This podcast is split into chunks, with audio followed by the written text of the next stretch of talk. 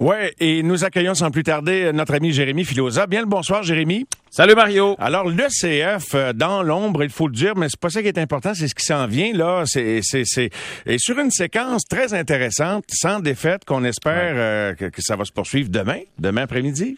Exactement. En fait, euh, ce qui se passe, c'est que il y a un peu de confusion parce que les gens disent, mais écoute, on n'est pas rendu à sept matchs consécutifs. C'est vrai, oui. En fait, c'est sept matchs si on compte la Ligue des Champions. écoute, ça fait longtemps, la Ligue des Champions, Mario.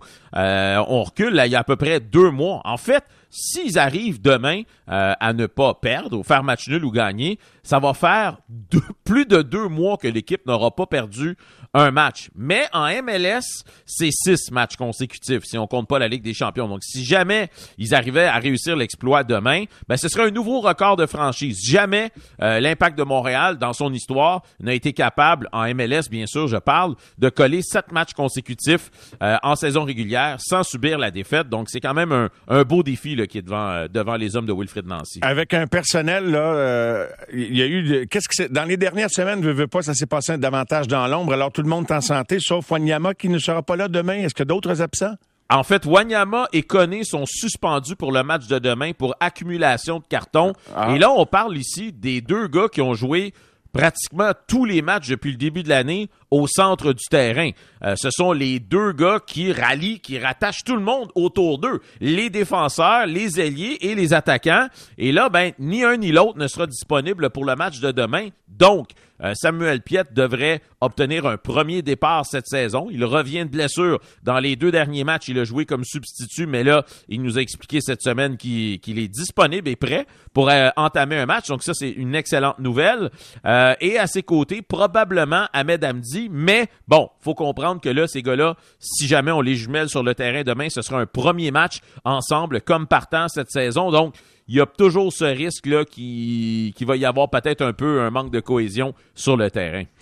Par ailleurs, le directeur sportif euh, qu'on appelle dans le langage du hockey, directeur général, Olivier Renard, lui est en fin de contrat, mais euh, est-ce que tu as l'impression qu'il veut rester? En tout cas, l'équipe va bien, j'ai l'impression qu'on veut le garder, non? Ben, c'est un dossier très particulier parce que de part et d'autre, on dit qu'on veut prolonger. Olivier Renard ne se le cache pas, il est très heureux ici. En même temps, son contrat s'achève à l'automne et là, ben, à un moment donné, il va falloir lui faire signe. Et, du côté de, de Gabriel Gervais, ben, depuis son arrivée, il a dit, tant et aussi longtemps qu'il va vouloir travailler ici, il va y avoir une place pour lui, on veut le garder. Sauf que quand on écoute Olivier Renard cette semaine en entrevue, il dit, euh, ben écoutez, euh, moi, quand ils vont être prêts à se mettre à table avec moi, moi je suis prêt, je les attends, ma porte est ouverte. Et du côté de Gabriel Gervais, ben on dit, les négociations sont entamées euh, et ben on est dans le processus, donc c'est pas le même son de cloche d'un côté et de l'autre. Donc on se gratte un peu la tête, Mario, honnêtement, parce que euh, on va se le dire, euh, les, euh, il y a eu de belles réussites au niveau des acquisitions effectuées par Olivier Renard. Donc,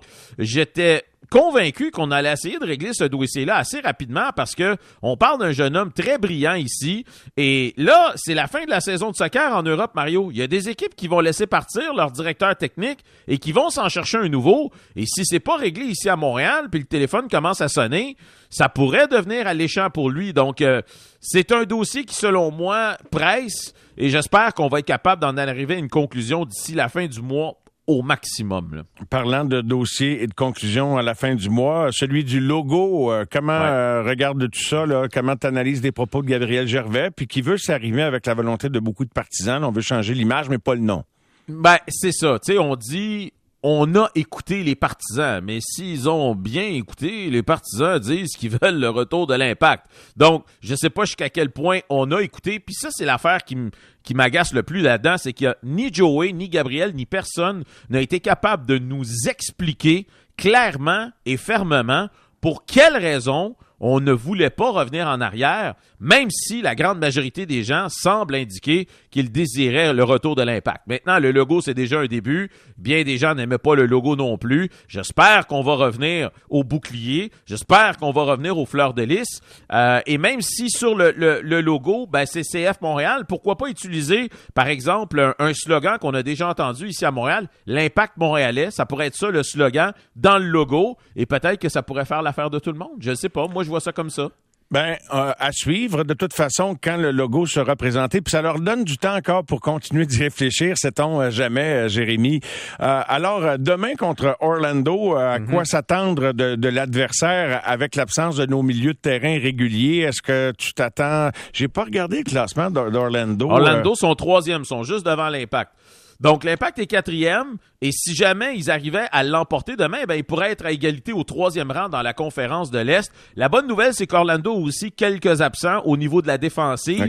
Euh, donc, eux aussi vont être un petit peu éclopés. Ce sera pas un match facile. Puis Orlando et Montréal, euh, il y a toujours un peu de brouhaha, ça brasse toujours. Ce sont deux équipes qui ne se sont pas, euh, ne, s'aiment pas. Depuis que Rouen avait blessé gravement, je m'en souviens, Nacho Piatti, il y a de ça quoi, trois ans en début de saison. On dirait qu'il y a toujours un petit peu de, mauvais sang entre ces deux équipes-là. Donc, euh, ce sera pas un match facile demain. C'est sûr qu'à domicile, euh, le CF va être favorisé malgré le fait que deux milieux de terrain euh, qui sont là depuis le début de l'année ne jouent pas. Mais moi, je trouve que c'est quand même une bonne nouvelle parce qu'Ismaël connaît euh, je veux pas dire qu'il se cherche, non, mais en même temps, je pense que son évolution avait un petit peu stagné peut-être dans les derniers matchs et ça va lui faire du bien de regarder peut-être un match de la galerie de presse, avoir une perspective différente. Wanyama aussi, à son âge, une petite journée de congé, c'est pas si grave que ça. Une belle opportunité pour Samuel Piet, que j'ai hâte de revoir en action sur le terrain. Et puis un mot avant de se quitter, euh, juste pour souligner la victoire des Saunders de Seattle en CONCACAF, Jérémy, hein? c'était tout un match.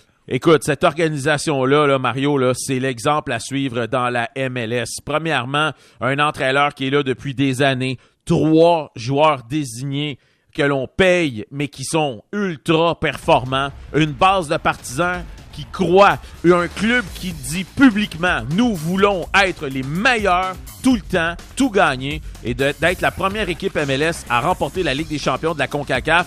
Et on va les voir, bien sûr, à la Coupe du monde des clubs. Peut-être contre Liverpool, peut-être contre le Real Madrid. On verra bien. Merci beaucoup, Jérémy. Ça va être sensationnel. Bon week-end. Hommage à Guy Lafleur, 40 ans après sa mort au retour avec... Euh, hommage à Gilles Villeneuve, pardon, avec plusieurs invités.